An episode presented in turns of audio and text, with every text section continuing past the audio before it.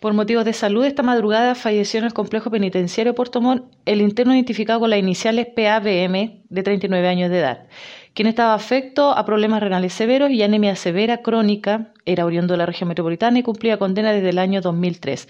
Se encontraba en la cárcel de Alto Bonito desde noviembre del 2017. Gendarmería dio cuenta de lo sucedido al Ministerio Público y también informó a la familia del fallecido.